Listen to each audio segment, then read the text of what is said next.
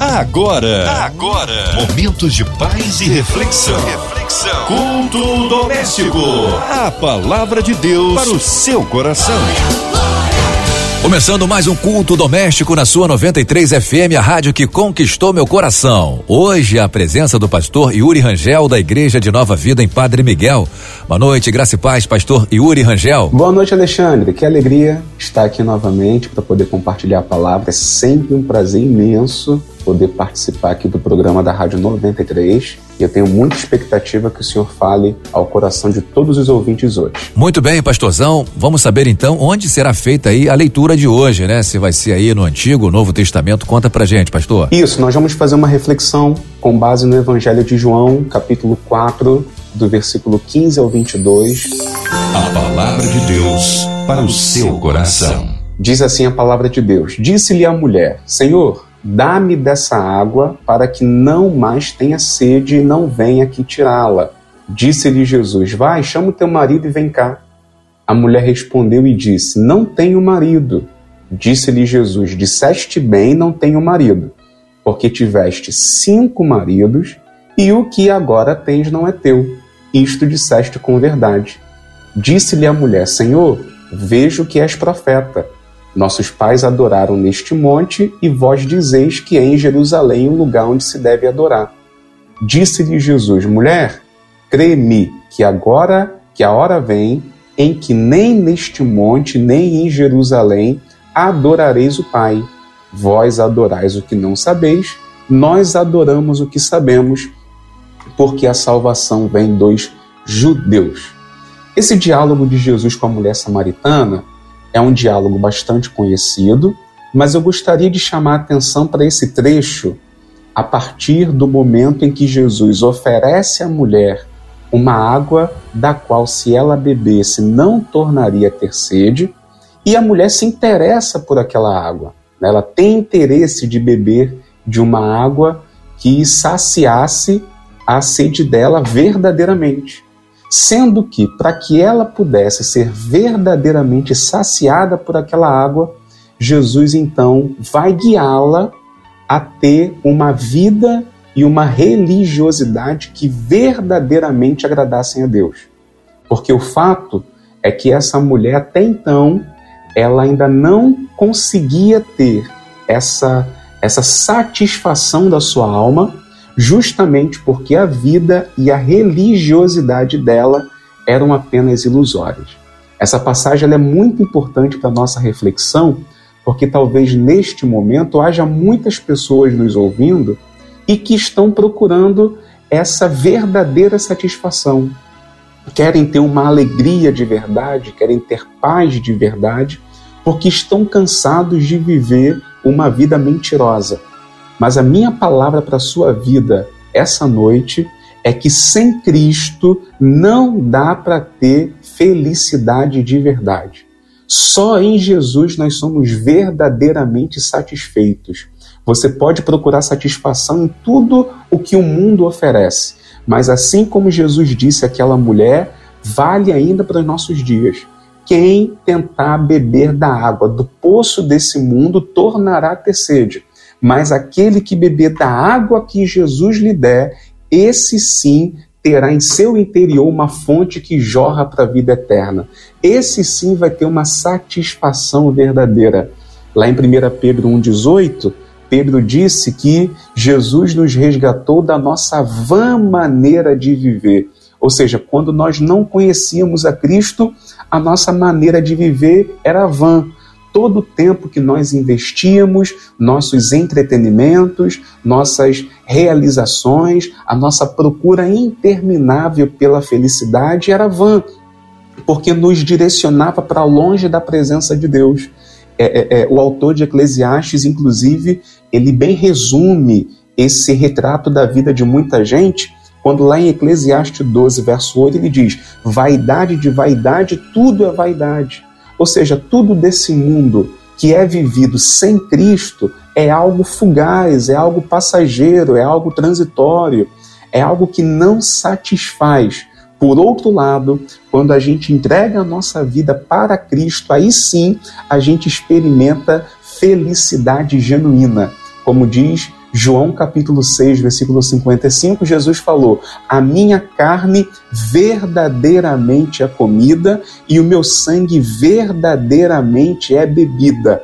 Ou seja, tudo isso que nós usufruímos do mundo pode trazer um prazer temporário, passageiro, mas a alegria, a satisfação, a paz que Jesus nos proporciona, isso sim verdadeiramente é comida, verdadeiramente é bebida, ou seja, verdadeiramente nos preenche, nos alimenta, nos satisfaz, porque a nossa alma só se sente preenchida com a presença do Senhor.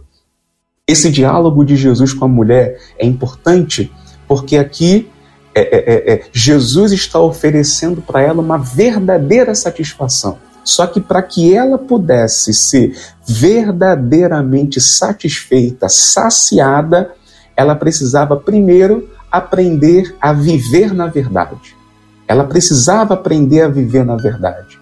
Por que, que eu estou afirmando que ela precisava aprender a viver na verdade? Porque aquela mulher, ela tinha uma vida de fachada a vida dela não era uma vida de verdade.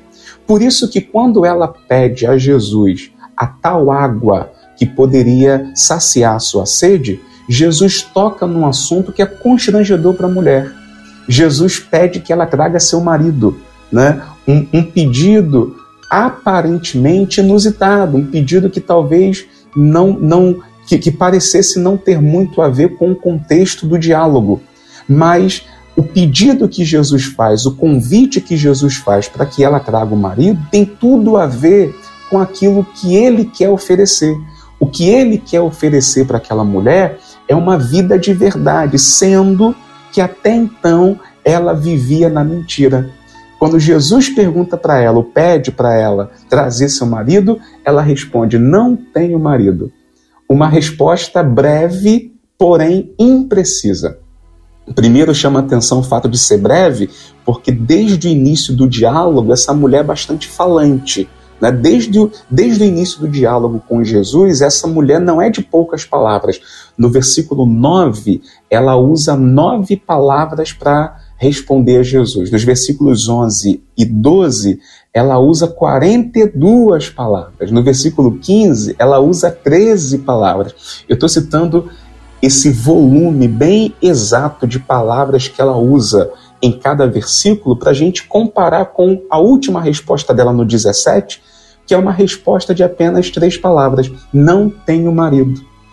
Por que, que uma mulher tão falante, em dado momento da conversa, se torna tão breve na sua resposta? Porque fica muito claro que o assunto que Jesus tocou era constrangedor para ela, era algo do qual ela não queria falar, que ela não queria expor, que ela não queria trazer à tona, que ela queria manter em oculto. Porém, se ela queria de fato beber uma água que saciasse verdadeiramente a sede dela, era necessário que ela passasse a ter uma vida de verdade. E naquele momento, o matrimônio dela, a vida conjugal dela, a vida sexual dela era uma vida de mentira. Ela vivia com um homem que não era seu marido.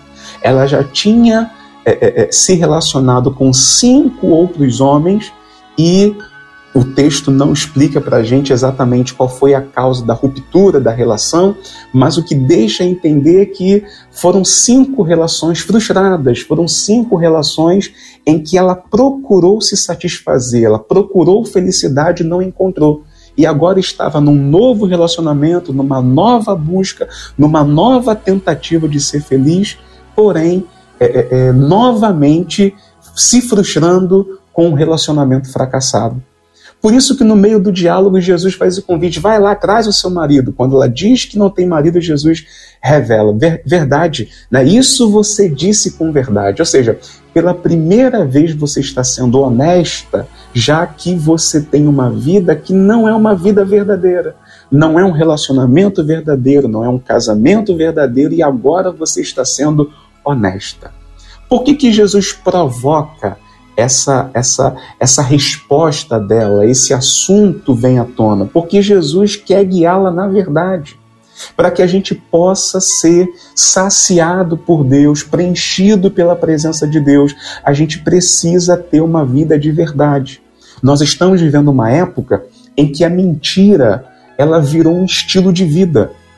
Mentir hoje não é apenas uma, uma inverdade que a gente fala, uma, uma informação imprecisa que a gente dá, uma resposta imprecisa que a gente dá. A mentira hoje, para muitas pessoas, é um estilo de vida.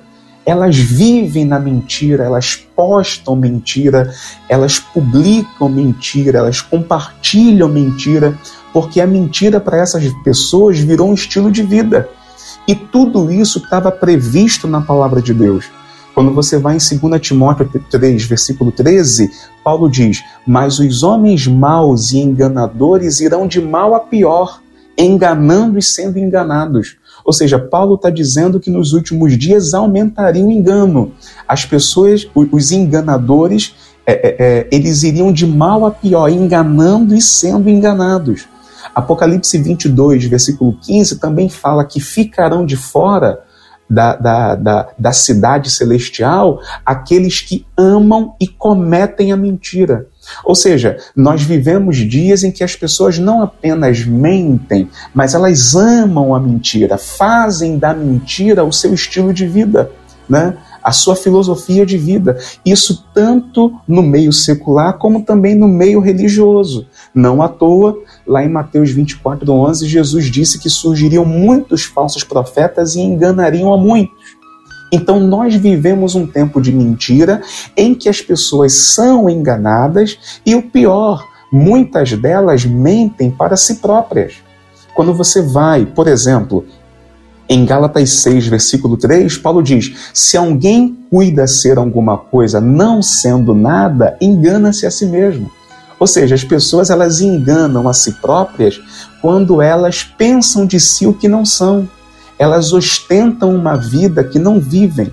Elas publicam uma vida, uma família, um estado de ser que não reflete a realidade delas. Então elas pensam ser alguma coisa não sendo nada e com isso enganam, enganam-se a si mesmo. 1 João 1, versículo 8, João fala algo parecido. Se dissermos que não temos pecado, enganamos-nos a nós mesmos e não há verdade em nós. Ou seja, quando as pessoas acham que elas podem continuar com a vida que têm, levando a vida que têm, mesmo distante de Deus, mesmo em desobediência à palavra de Deus, achando que isso não vai resultar num, num fim trágico, elas estão se enganando. Não há verdade nelas. Mas glória a Deus que Jesus prometeu nos dar o espírito da verdade.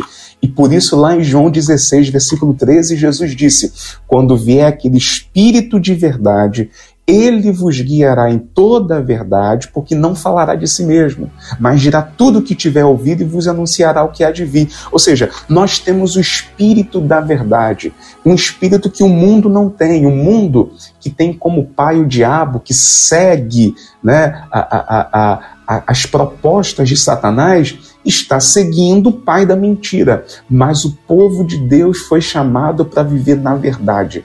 Então, se você quer ter uma felicidade, uma alegria, uma satisfação genuína na sua alma, é imprescindível que você, assim como a mulher, seja honesta. Honesta com a vida que você tem, honesta com a família que você tem, com o casamento que você tem e admitir que sem Jesus não dá. Não dá para prosseguir sem Jesus, não dá para viver de aparência.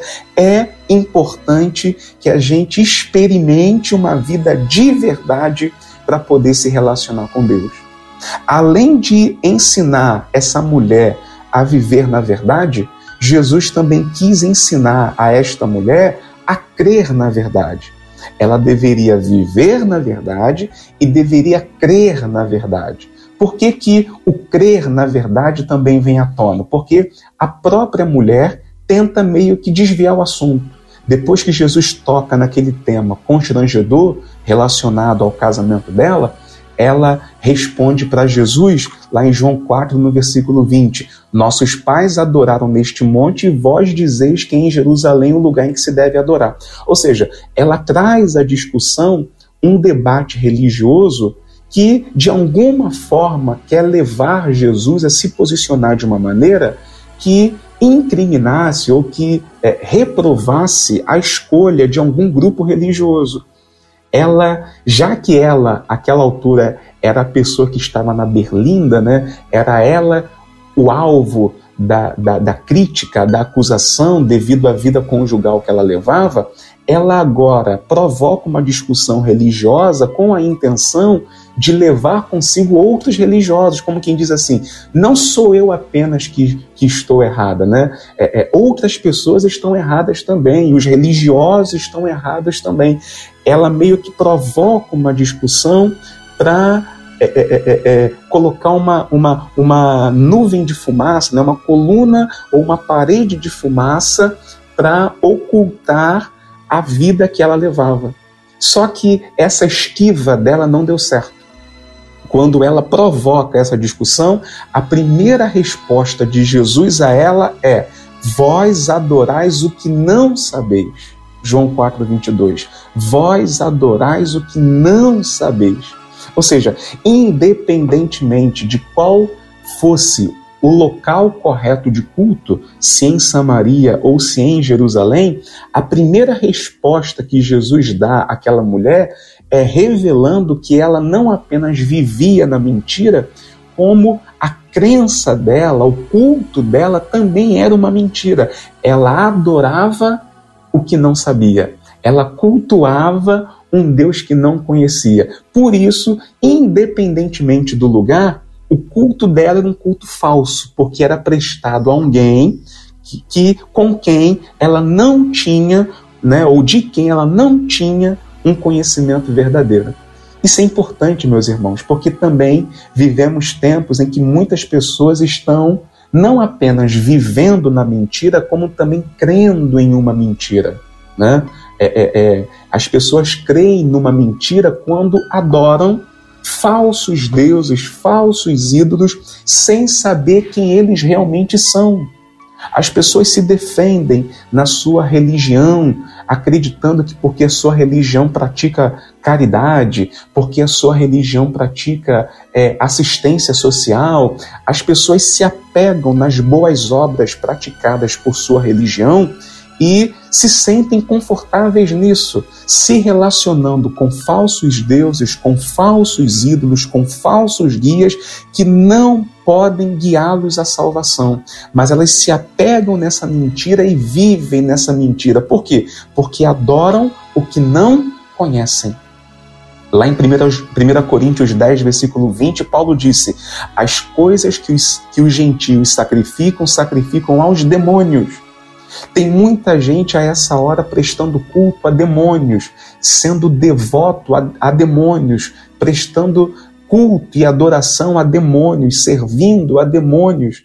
É, é, é mas são demônios que se apresentam para essas pessoas como seres bons, como entidades boas, como, como seres de luz que vão guiá-las pelo bom caminho, pelo caminho da felicidade. Só que são demônios que vêm para enganar, para ludibriar e para levar essas pessoas para o inferno para que a gente possa ter satisfação na nossa alma, a gente precisa primeiro reconhecer que Jesus é o verdadeiro caminho de acesso ao Pai. Ninguém pode nos levar a Deus a não ser a pessoa bendita de Jesus Cristo. Ele é o caminho verdadeiro.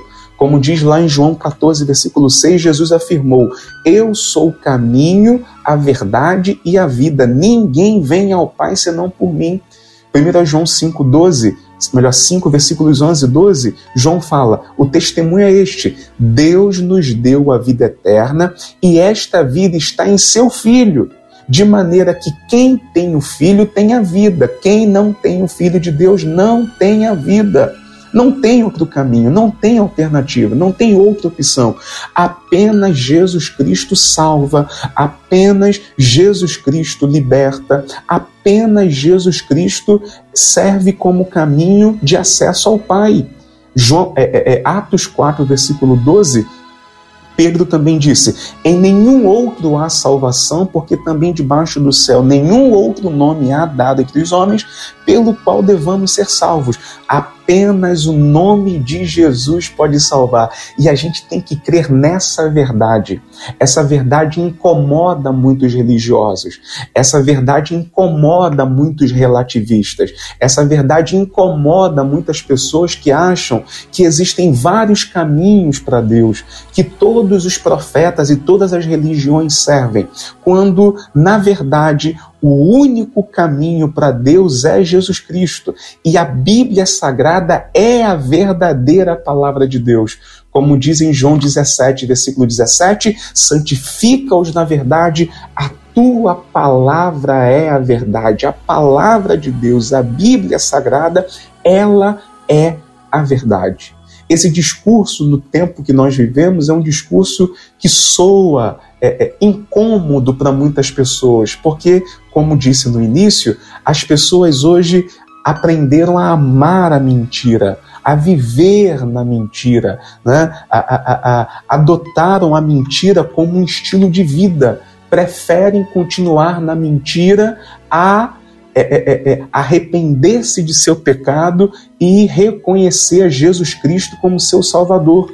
É como Paulo, por exemplo, disse lá em 2 Timóteo 4, no versículo 3, que viria tempo em que as pessoas não sofreriam, não suportariam a sã doutrina, mas amontoariam doutores conforme as suas concupiscências. E ele complementa no versículo 4: e desviarão os ouvidos da verdade.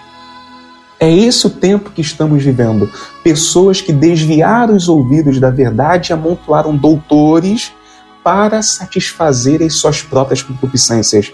Mas, meu irmão, minha irmã, você que ouve essa palavra, se você deseja ter paz de verdade, vida de verdade, felicidade de verdade, não tem outro caminho que não seja Jesus Cristo. Somente Jesus pode te dar essa água que sacia a tua sede de maneira definitiva.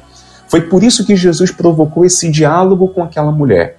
Ela queria uma água que saciasse de verdade. Então Jesus orientou, replicou de que para que ela experimentasse dessa água, ela primeiro deveria estar disposta a viver uma vida de verdade e segundo, ela deveria estar disposta a crer na verdade. Se você quer ter satisfação para a sua vida, se você quer ter paz com Deus, não há outro caminho que não seja Jesus de Nazaré. Com essa palavra, eu quero que você guarde em teu coração e que onde você estiver, você possa de fato admitir que a tua vida sem Jesus não faz mais sentido e que você precisa com urgência beber dessa água que só Ele pode dar, nenhuma religião pode dar, mas Ele pode, porque Ele próprio é a água da vida. Com esta palavra, nós já já vamos orar, mas eu quero que você guarde isso no seu coração, porque o Senhor vai mudar a sua vida em nome de Jesus. Louvado seja Deus, palavra poderosa, impactante em nossas vidas. Pastor, nesse momento vamos aos pedidos de oração. Pessoas que pedem oração aqui pela família, pedem oração por saúde, por portas de emprego. Que o Senhor venha estar então abençoando todas essas famílias, os ouvintes da Rádio 93 FM nessa noite. Oremos também por toda a equipe da Rádio 93 FM, desde Dona Ivelise Oliveira, Cristina Xistos, Marina de Oliveira, a Andréia Maier, toda a equipe, o nosso querido Fabiano e sua família. Oremos também pelas autoridades constituídas do nosso país. Oremos também para que haja paz nas nações, paz em Israel. Sim, vamos orar, vamos falar com o Pai. Se você pode, onde você estiver, fechar os seus olhos, curvar sua cabeça ir para um local mais reservado, para de fato dedicar esses minutos para falar com Deus, você fará muito bem. Se você não pode por alguma outra ocupação, não tem problema. Eu te peço apenas que você ligue o teu pensamento em Deus, porque nesse momento nós vamos falar com o Pai. Nosso Deus, Pai amado e bendito, nós louvamos o teu nome nesta noite. Te somos gratos pela tua graça, pelo teu favor, pelo teu amor para conosco, um amor imensurável, um amor que pegou pessoas sedentas como nós e saciou com a água da vida. Nós, nesse momento, oramos, Pai, por essa pessoa que ouviu essa palavra e que nesse momento é, é, está entregar sua vida para Cristo, quer começar uma nova vida, quer abandonar a mentira, o engano, a vida de fachada e quer ter uma vida feliz de verdade. Nós entregamos essa vida aos teus cuidados porque cremos que nenhum coração contrito e quebrantado o Senhor despreza. Muito pelo contrário, o Senhor acolhe, o Senhor recebe, o Senhor adota como seu filho. Pai, em nome de Jesus, eu também oro pela diretoria da Rádio 93, essa rádio tão abençoada, que tem servido como instrumento para abençoar tantas vidas, da mesma forma que a MK Music, que em nome de Jesus, essas é, é, emissoras, Senhor, possam ser assim guiadas por Ti cada dia mais, para que o Teu Evangelho chegue o mais longe possível. Pai, em nome de Jesus, fazemos uma oração especial também pelo Oriente Médio, onde a essa altura, Pai, se deflagra uma guerra é, é, que tem vitimado muitas pessoas. Nós oramos a Ti, Senhor, em favor do povo israelense, do povo palestino e de tantas etnias, tantas nações, tantos povos que estão ali envolvidas ou de alguma forma sendo afetadas por aquele conflito. Pai, em nome de Jesus, que o Senhor traga paz para aqueles que buscam paz em Ti nós vivemos tempos de guerra e sabemos, Pai, que essas guerras vão continuar até a tua vinda, mas nós oramos em nome de Jesus. Oramos ao príncipe da paz, que o Senhor traga paz ao coração daqueles que têm boa vontade. Pai, em nome de Jesus, oramos pelos enfermos, pelos aflitos, pelos enlutados, por todas as pessoas nessa cidade do Rio de Janeiro que são é, é, vítimas de violência, que são vítimas muitas vezes do descaso do poder público, que sofrem com serviços públicos. Pai, em nome de Jesus, que o Senhor seja o nosso é, é, o nosso rei, o nosso governante, que a nossa vida esteja aos teus cuidados, porque, como diz a tua palavra, entrega o teu caminho ao Senhor, confia nele que o mais ele fará. E é isso que estamos fazendo, entregando a nossa vida a ti, crendo que da nossa vida o Senhor vai cuidar. É a oração que fazemos a ti, no nome de Jesus. Amém. E graças a Deus. Amém. Louvado seja Deus. Pastor, nesse momento que se segue aí, seus cumprimentos finais, suas considerações, para a gente então encerrar esse culto maravilhoso, esse momento que a gente passou aqui na presença de Deus. Pode deixar aí as suas redes sociais, telefone de contato, se for o caso, endereço da sua igreja, dias de culto. Alexandre, quero agradecer aqui pela oportunidade, pelo convite. Já aproveito para pedir que você mande um abraço para a galera lá do Arrebatado, estou com saudade deles, gente boa, gente de Deus. Um abraço também para Márcia Cartier, para toda a galera da produção da Rádio 93, uma rádio pela qual eu tenho um carinho muito grande. Aproveito para é, é, deixar como recomendação aqui os cultos da minha igreja, se você quiser cultuar com a gente. Minha igreja é a Igreja Nova Vida de Padre Miguel, meu pastor, meu pastor presidente é o pastor Gil Duarte. É, é, é, nossa igreja fica na Avenida Santa Cruz, número 2255, em Padre Miguel. Nosso culto lá são as quartas-feiras a partir das 19h30 e aos domingos, tanto pela manhã a partir das 10 horas ou à noite a partir das 18 horas. Se você quiser cultuar com a gente, vai ser muito bem-vindo e eu creio que Deus vai abençoar a sua vida de modo muito especial. Quem vos falou aqui foi o evangelista Yuri Rangel. Quem quiser me acompanhar, só procurar pelas redes sociais, Facebook, Instagram. Procura lá por Yuri Rangel, que por lá a gente vai compartilhar outras palavras, outras reflexões que certamente vão te edificar também. Tá bom? Que Deus te abençoe e tenham todos uma boa noite em nome de Jesus. Muito bem, tá aí, ó. Então tá falado, querido pastorzão. Olha, não desliga o rádio, hein? Porque vem aí o programa do Comerge, Conselho de Ministros Evangélicos do Estado do Rio de Janeiro. E lembre-se, quem veste na fé não precisa contar com a sorte. Agradece, que a graça desce. Tchau, meu Rio. Você ouviu? Você ouviu? Momentos de paz e reflexão. reflexão. Culto doméstico. A palavra de Deus para o seu coração.